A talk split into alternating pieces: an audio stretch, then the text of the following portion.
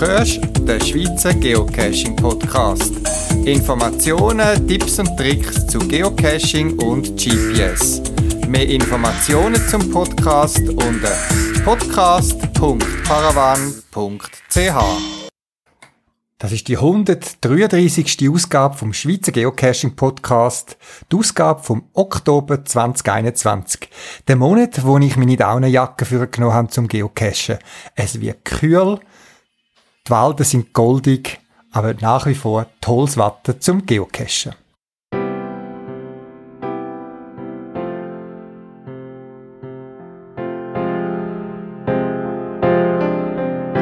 Auf einer Reise im Ausland habe ich am Abend beim Abendessen in einem Restaurant eine mir fremde Frau kennengelernt. Wir haben geredet miteinander, haben gesehen, gespürt, dass wir die gleichen Interessen haben. Wir haben eine wunderbare Nacht miteinander verbracht und am frühen Morgen haben wir uns getrennt in unsere Weg gegangen und haben uns seither nie mehr gesehen.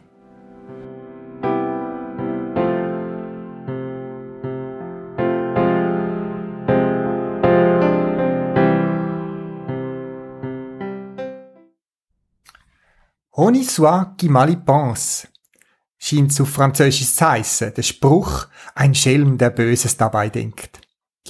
Ja, wenn du jetzt meinst, dass ich da eine Affäre hatte, irgendwie meine Frau betrogen habe, dann liegst du falsch. Das ist alles in deinem Kopf entstanden.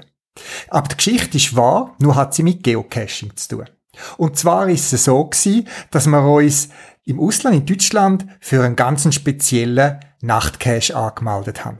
Er hat viel versprochen und so ist dann auch gewesen. Ein absolut mega cooler Nachtcache. Ein paar Tage voran hat uns ein Bärli, Geocacher, angeschrieben, sie sägen mit dem Wohnmobil unterwegs in der Ferien und kämen an dem Abend, an dieser Wochenende dort vorbei und würden gerne den Cache machen und den Termin haben wir ja schon beleidigt, ob sie uns dürften begleiten.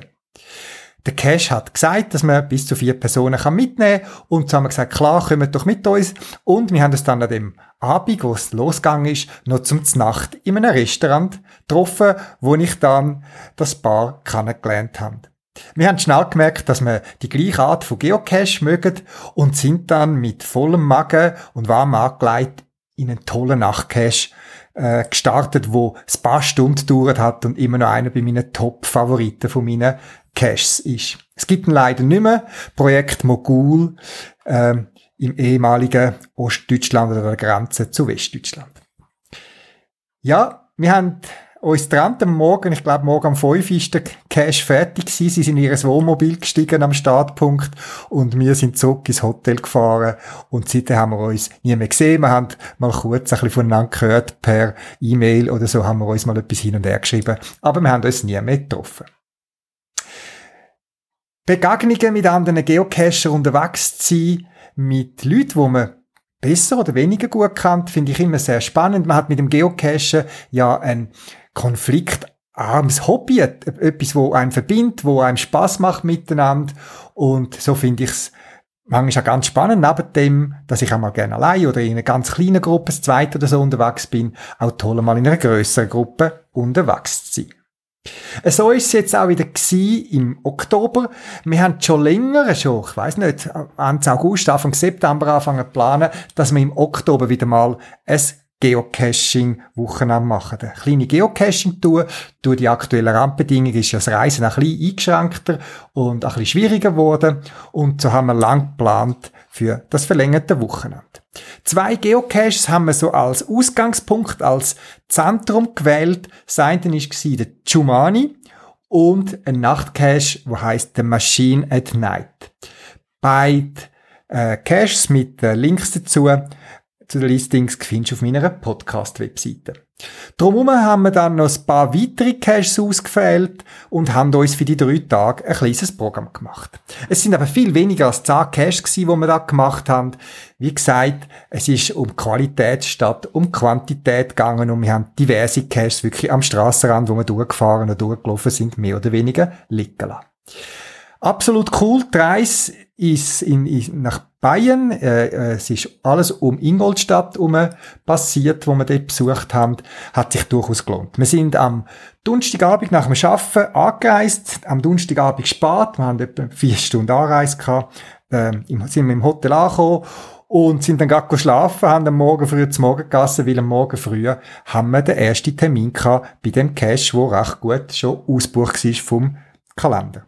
Das ist so ein Cache, wo es keinen Spass macht, wenn x Gruppen hintereinander, grosse Horden von Leuten miteinander oder kurz aufeinander äh, den Cache absolviert. Das nimmt so ein bisschen an auch die Freude und so weiter. Und so finde ich es eigentlich gut, wenn es Caches gibt mit Kalender, wo man sich kann oder muss anmelden.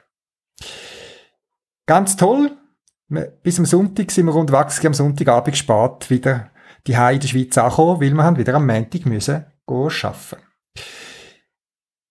Ja, wenn man so einen Cash plant, ja, wie macht man das, wenn gerade mehrere Leute, jetzt wie in unserem Fall vier Personen dabei sind? Alle haben Ideen, jeder hat seine Stärken, jeder kann etwas einbringen.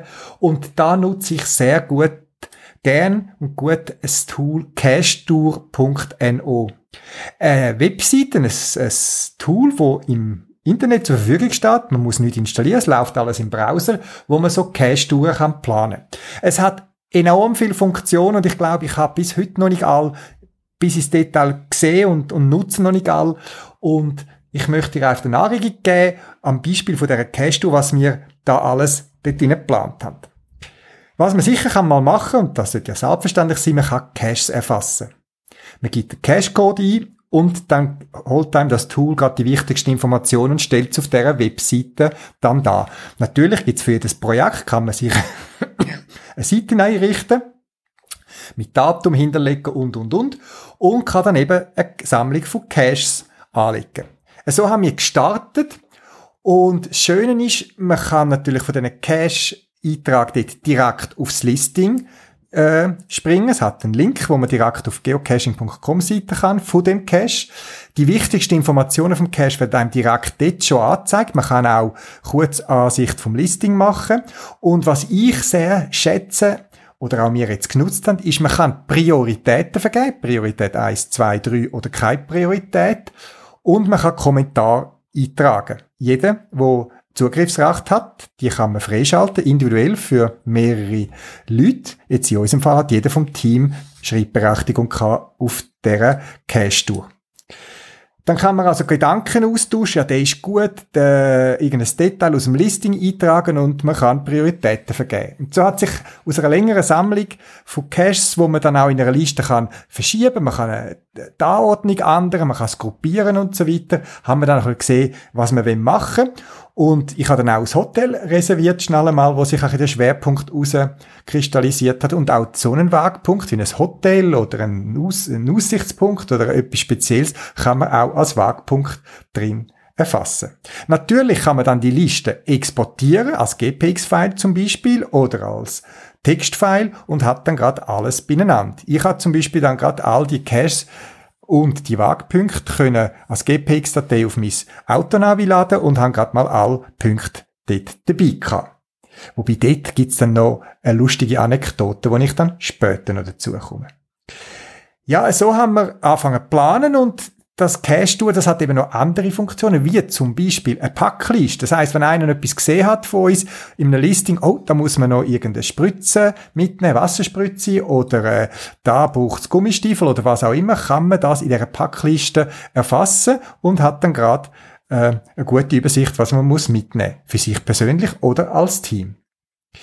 Im Weiteren finde ich es cool, dass es eine Ausgabenliste hat. Also wenn man eine Ausgabe gemacht hat, zum Beispiel ich habe ein Hotel gezahlt, äh, das Nacht hat man mal gezahlt und gesagt, wir teilen es dann auf. Das ist dann, äh, hat es stark vereinfacht, während der Tour selber, dass nicht jeder da hin und her Geld hat müssen schieben, kann man das dort drinnen erfassen und das Tool rechnet dann automatisch aus, wer wem wie viel muss geben. Also wenn jetzt mal der A etwas zahlt hat und beim anderen mal der B etwas zahlt und die Sachen ähm, das äh, ist gleichmäßig aufteilt worden, kann man das eingeben oder wenn man jetzt noch mit hingegangen wäre, wo zum Beispiel nur drei davon profitiert hätten und einer nicht, kann man das anteilsmäßig so aufgeben und das Tool tut gerade automatisch das Zeug berechnen und Kosten verteilen. Finde ich sehr nützlich, weil das brauche ich eigentlich bei jeder Tour, wo man miteinander unterwegs ist und der eine oder andere mal das zahlt oder jenes. Wie gesagt, Cash Tour finde ich ein cooles Tool. Äh, was ich dann auch noch schätze, ist, man, man kann gerade eine Kartenansicht rauslassen. Man sieht gerade, wo die Punkte Caches da sind. Man kann sich sogar Routenberechnungen zusammenstellen. Also in einer Reiseplanung habe ich jetzt weniger gemacht. Das machen wir immer so ein bisschen ad hoc. Und bei uns ist ein Gefühl raus, das muss nicht der Computer machen, aber kann man sich rechnen lassen. Und dann zu guter Letzt, es gibt auch Apps, wo man aufs Smartphone kann laden von Cashtour und man kann sich dann seine Cashtour mit allen Waagpunkten und so weiter abladen auf sein Handy und hat die auch offline verfügbar. Kann aber, wenn man Internet hat, den aktuellen Stand oben laden. So hat man die ganze Cashtour auf dem Smartphone dabei. Wirklich sehr nützlich, wenn ihr auch mal Cashtour nutzen meldet euch an, sie ist kostenlos. Sie freuen sich über äh, Unterstützung. Es ist ein Projekt äh, nicht von einer Firma, sondern von einer Community und ich finde es wirklich nützlich und zahle gerne auch dort ein bisschen etwas jeweils, um das Projekt zu unterstützen.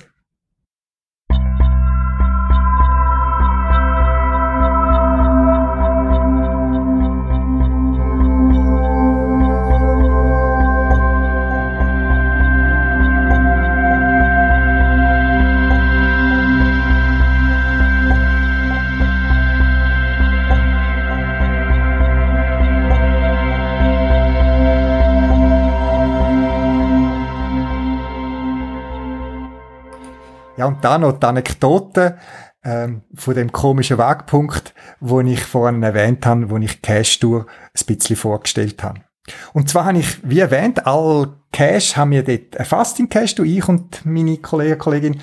Ähm, und ich habe dann Schluss, ich bin auch ein bisschen im Zeitstress gewesen, ich habe viel geschafft noch in dieser Woche und habe dann äh, nicht mehr so viel Zeit für die finale Vorbereitung und habe dann aber noch doch das GPX-File aus dem Cache daraus exportiert. Das hat wunderbar funktioniert. Ich habe auf mein äh, Auto Navi geladen. Das ist auch ein Garmin, wo man GPX-Dateien äh, kann füttern und dann habe ich können bequem zum Beispiel das Hotel eingeben, auswählen, wo im Cache auch erfasst war. Und das Navi hat das perfekte dann gelotst, kein Problem. Wo wir dann aber ein Nachtcache haben wollen anfahren, wir haben zwei Nachtcache gemacht in diesen, in diesen drei Tagen, ähm, habe ich den Cache gewählt. Ich habe gewusst, wie der Kaiser hat. Wunderbar. Erscheint im Navi unter Favoriten. Perfekt. Und wir sind losgefahren.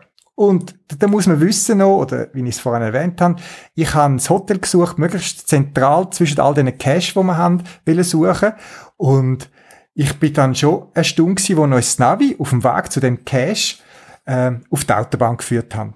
Aber eben, ich bin Navigator gewesen, ich habe alles schön bedient und mein Kollege ist schön brav dort durchgefahren, wo das Navi äh, ihn hingeführt hat, wo ich vorne programmiert habe.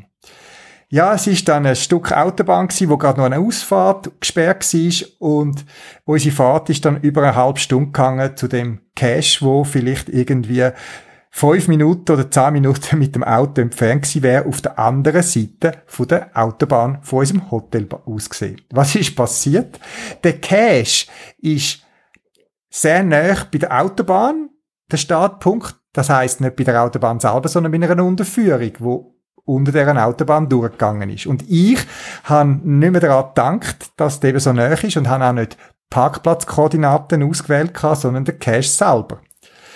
Ja, das Navi hat gemeint, ja wunderbar, der Amadeo will auf einen Punkt auf der Autobahn anfahren, und zwar auf der Gegenspur, wo unser Hotel gelegen ist. Also hat uns das Navi schön, brav, wie es sein Auftrag war, uns zu dem Punkt geführt, auf der anderen Autobahnspur, weil der Cache mehr oder weniger unter deren Autobahn gelegen ist. Und da sind wir äh, irgendwie 20 Minuten die eine Richtung bis zur nächsten Autobahnausfahrt, wo man hat können kehren und dann von der Gegenseite her den Punkt anfahren.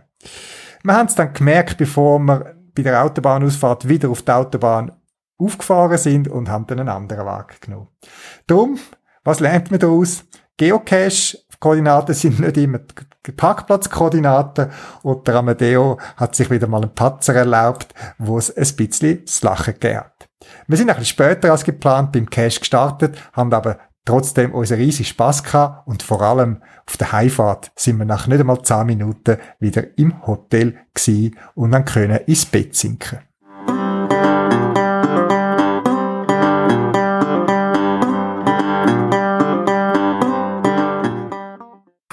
Ich hatte Pläne zu diesen Bericht über Geotour und unseren Geocaching-Ausflug nach Deutschland noch passende Interview äh, mitzuliefern. Ich habe auch schon Kontakt aufgenommen, aber meine Interviewpartner sind eben neben dem Geocachen noch ganz normale Privatpersonen mit vielen Abhängigkeiten und Terminen und darum hat es für den Podcast leider nicht mehr gelangt.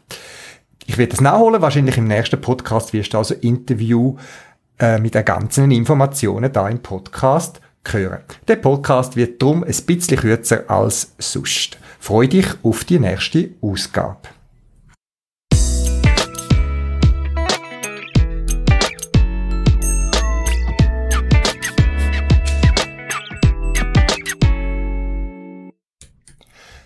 Mein Geocaching-Shop paravan.ch, wo ja von einer sozialen Institution betrieben wird, hat auch Garmin GPS im Sortiment. Wir sind offizieller Garmin-Handler und haben uns all die Jahre immer so ein bisschen auf die Outdoor-Wander-Geocaching-Geräte fokussiert.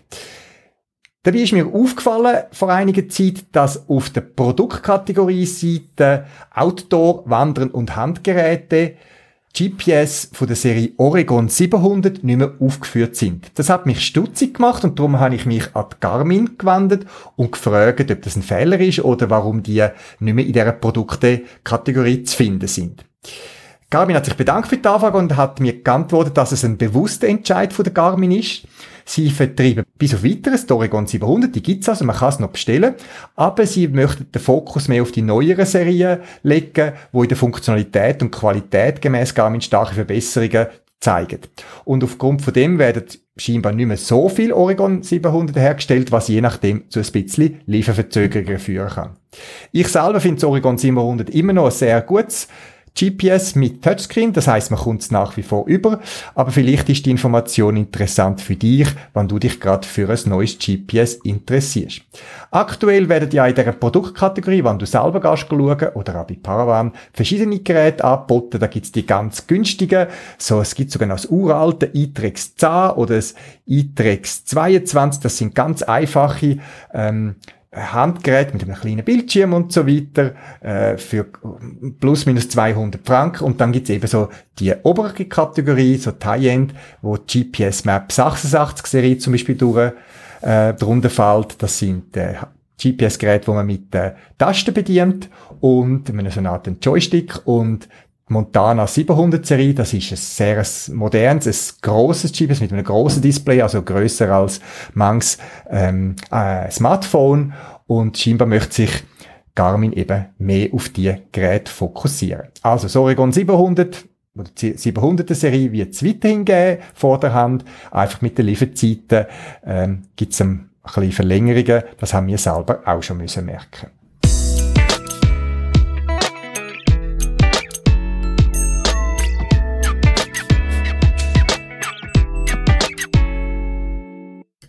geocaching.com, respektive Firma Groundspeak, wo hinter der Webseite geocaching.com steckt, verschickt hin und wieder Newsletters mit Informationen rund zum Geocachen. In einem der letzten hat es ein paar Punkte gehabt, die ich erwähnenswert finde, nichts Neues, aber es gibt Punkte, wo man nicht zu viel mal kann wiederholen. Unter dem Titel Wie wird man einen besseren Cache verstecken, haben sie vier Punkte aufgeführt. Der erste ist dass man sicherstellt, dass der Ort, wo man den Cache versteckt, ähm, Zutrittserlaubnis hat, das heißt Erlaubnis zum dort einen Cache verstecken. Dann noch ein paar mehr Punkte zu dem Thema. Der nächste Punkt sagt Standort, Standort, Standort. Und dort schreiben sie hin, dass es ganz wichtig ist, dass man die genauen GPS-Koordinaten äh, ähm, ausmisst von dem Versteck, wo man ausgesucht hat. Man sollte sie doppelt oder sogar dreifach überprüfen, bevor man einen Cache zur Veröffentlichung einreicht. Und auch das kann ich nur aus der Erfahrung bestätigen. Gönnt mehrmals messen an verschiedenen Tagen, tönt den Wert mitteln, vor allem messen den Wert mit einem GPS und machen es nicht, wie ich in letzter Zeit wieder ein paar Mal gehört habe, die Koordinaten nicht aus einer Karte rauslassen.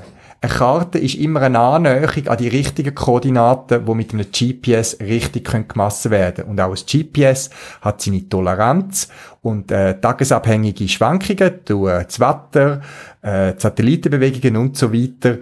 Äh, das GPS-System, wer meine alten Folgen gelesen hat, weiss, dass das GPS-System ursprünglich für eine Genauigkeit von unter 10 Meter ausgelegt ist. Wenn man 5 Meter Genauigkeit hat, darf man sich glücklich äh, fühlen, ausser man fühlt äh, noch, fügt noch andere GPS-Systeme dazu, dann kommt man auf genauere Daten, aber der beste Wert kommt immer noch über, wenn man mehrere Werte mittelt. Auch wenn ich gehe Geocache warte, nehme ich das GPS mit, gehe zum Ort an und schaue, was für Koordinaten mir heute angezeigt werden. Und es hat schon gegeben, dass ich zweimal das Gefühl kann, hm, doch, sind ein paar Meter weg, vielleicht zwei, drei Meter, und dann habe ich die Cache-Koordinaten im Laufe der Jahre sogar leicht korrigiert. Ein dritter Punkt, wo im Newsletter steht, ist, dass man ähm, soll das Wetter berücksichtigen, dass ein Geocache bei jedem Wetter und zu jeder Zeit soll ähm, erreichbar sein. Natürlich gibt es zeitliche Einschränkungen, es gibt ja Parkanlagen oder irgend so etwas, es ist nicht das gemeint, sondern dass man sich einfach bewusst ist, dass es durch Nest, Logbuch und so weiter die Freude an einem Geocache schnell kann äh, trüben. Und auch in den letzten paar Cache, die ich auch während der Ferien gesucht habe, sind teilweise einfach ungeeignete Cache äh, Behälter gewählt worden, also Cache, wo nicht dicht sind, wo einfach die Feuchtigkeit kann eindringen und da soll man sich doch drauf achten. Und dann der vierte Punkt, was im Newsletter erwähnt, dass man einen bleibenden Eindruck soll ähm, hinterlassen. Dass man den Geocache an einem Ort platziert, wo man selber gerne würde besuchen oder angeführt werden. Man soll sich fragen, würde ich meinem Lieblingsmensch auf dieser Welt den Geocache respektive den Ort zeigen? Befindet sich der Geocache an einem malerischen Aussichtspunkt? Verratet er oder zeigt er eine verborgene Geschichte? Oder ist es ein Erlebnis vom Finden kreativ? Und ähm, dort soll man Cache verstecken. Und nur schon, wenn man diesen Punkt berücksichtigen würde, würde wahrscheinlich manche Geocache deutlich an Qualität äh, gewinnen. Vier Punkte, wo Groundspeak selber findet, dass es wert ist, darauf zu achten.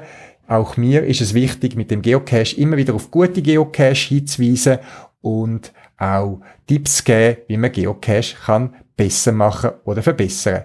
Die Erfahrung zeigt einfach, nur wenn man selber schon eine gewisse Anzahl Geocaches in verschiedenen Lagen, in verschiedenen Situationen, in verschiedenen Gelände gefunden hat, kommt man das Gespür über, was ein guter Geocache ausmacht und erst dann sollte man seinen ersten Geocache verstecken. Ein Geocache bringt man sehr oft in Verbindung mit einem Owner, und so kann man sich eben auch einen Ruf schaffen in der Szene. Und über so einen tue ich nachher gerade noch berichten.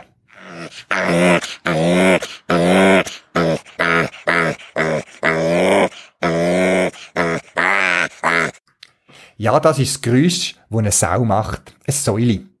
Und nach dem saumässigen Intro möchte ich dir von einem coolen Cache erzählen, wo ich gerne auch eine Empfehlung dafür abgebe. Man muss nämlich nicht immer weit verreisen, wie ich es oft tue, zum coole Cache finden. Es gibt's auch in der Schweiz, man muss die Augen offen haben und eben manchmal spricht ein Ownernamen allein dafür, dass das ein cooler Cache wird sein. Äh, so ist es beim WM79, ein Owner, den ich auch schon interviewt habe in meinem Podcast, wo bei mir in der Nähe wohnt. Ich wohne im Bezirk Affolter-Knonauer Amt. Das ist so zwischen Zürich und Zug hinter dem Uetliberg. Und der WM79 hat ein Cache namens das Säuliamt gemacht. Unser Bezirk heißt nämlich im Volksmund Säuliamt. Warum? Da gibt's glaub's eine lange Geschichte durch, wo mal irgendein Bauer von Zürich hergekommen ist, über den Uetliberg gelaufen ist und dann ist ihm äh, ein Kalb davon gerannt und eine Sau und dort, wo die Sau hingerannt ist, das hat man später Kuhamt genannt und dort, wo Säule hingerannt ist, in das Tal, dort ist Säuleamt gewesen. Das ist die eine Geschichte. Die andere Geschichte, die ich mal gehört habe, ist, dass äh, früher in dem Gebiet sehr viel Schweinemästereien gegeben hat, wo Säue nach Zürich geliefert hat. Was genau die Ursache ist von dem Säuliamtnamen, das weiß ich jetzt da gerade nicht. Aber eben, man muss nicht weit reisen, zum coole Cache haben. Ich habe vor der Haus Haustüre den Cache gefunden oder mich wieder daran erinnert, dass der in meiner Abwesenheit aufgeschaltet worden ist Und wo es an einem Samstag schönes Herbstwetter angesagt worden ist, habe ich gesagt, ich besuche den. Und wir sind dann das zweite los mit unserem Velo, respektive E-Bike. Dann, die Idee von dem Säuleamt ist, ein Multicache zu machen, wo du alle Gemeinden von unserem Bezirk, das sind doch 14, durchführt. Und in jedem von diesen Gemeinden findet man ein Cache oder ein Posten, wo eben von dem ohne WM 79 ist und es ist dann auch so gekommen, wie ich erwartet habe. Jeder Posten ist oben cool gemacht gewesen, mit einer witzigen Idee, passend zum Säuleamt. Es ist eine richtige Schweinerei geworden, könnte man so sagen. Es hat saumässig Spaß gemacht und mehr will ich da nicht verraten. Es ist aber eine lange Strecke gewesen. Es sind 46 Kilometer haben wir am Schluss auf unserem Velotacho mehr gehabt, wo wir die Runde gemacht haben und wir sind nicht vor der Haustüre gestartet, haben ein bisschen anreisen Also wir haben einiges gebraucht, um die Kilometer abzustrampeln. Wir sind etwa 6,5, 7 Stunden unterwegs gewesen, inklusive einer Mittagspause, etwa in der Mitte. Aber wir haben einen prächtigen Tag äh, erlebt und obwohl ich ja schon lange, über 20 Jahre in dem Bezirk wohne habe ich doch ein paar Ecken kennengelernt, wo ich bisher irgendwie nie besucht habe. Und das ist doch das Tolle an einem Geocache. Wenn du also in der Region Zürich wohnst, dann empfehle ich dir den Cache, das Säuleamt GC8HDN9. Den Link findest du auf meiner Podcast-Webseite.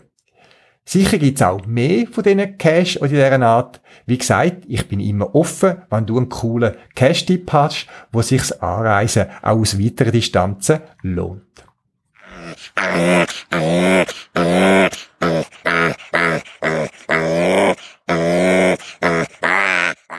Das wär's für das Mal. Zusätzliche Informationen findest du im Internet unter podcast.paravan.ch. Du kannst mir auch eine E-Mail schreiben für Anregungen oder Rückmeldungen auf podcast.paravan.ch und auf jeden Fall viel Spaß beim Geocachen und bis bald im Wald.